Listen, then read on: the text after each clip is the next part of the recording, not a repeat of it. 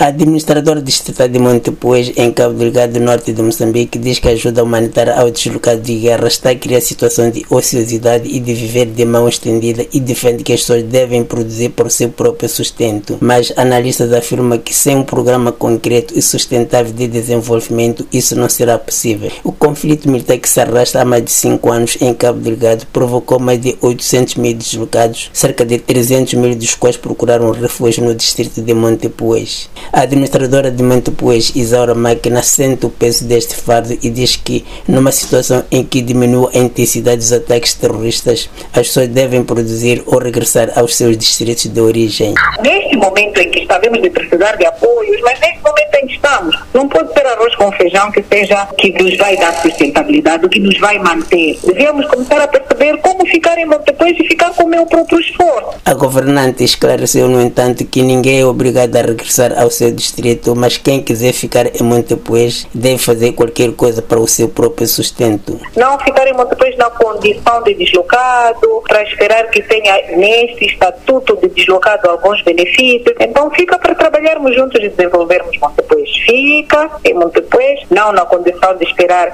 que tenha este estatuto diferenciado dos outros. Vamos juntos a Machamba, vamos juntos criar condições de nossa sustentabilidade e do nosso sustento. O sociólogo e analista político João Feijó entende a preocupação da administradora de Montepuez porque não é possível estar a alimentar milhares de deslocados, mas é necessário criar condições para as pessoas produzirem. Desafio agora colocar essas pessoas a produzir e reintegrá-las economicamente para elas conseguirem produzir, gerar rendimentos e alimentar a economia e diminuir a necessidade de doações e de importações. Isto implica que haja também uma capacidade de assistência económica a estas situações através do fornecimento de insumos, de sementes melhoradas, de assistência técnica. Mas o jornalista e analista político Fernando Lima reaça que neste particular o governo tem um grande constrangimento. O governo tem um handicap muito grande, é que luta desesperadamente com falta de, de fundos para levar a cabo os seus programas de desenvolvimento económico e social.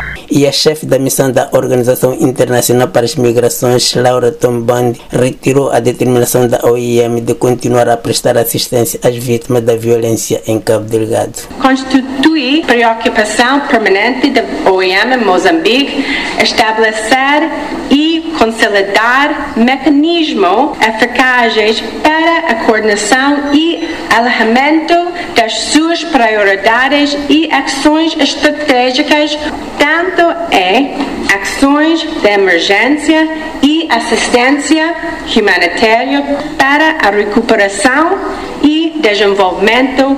De Maputo para a Voz da América, Ramos Miguel.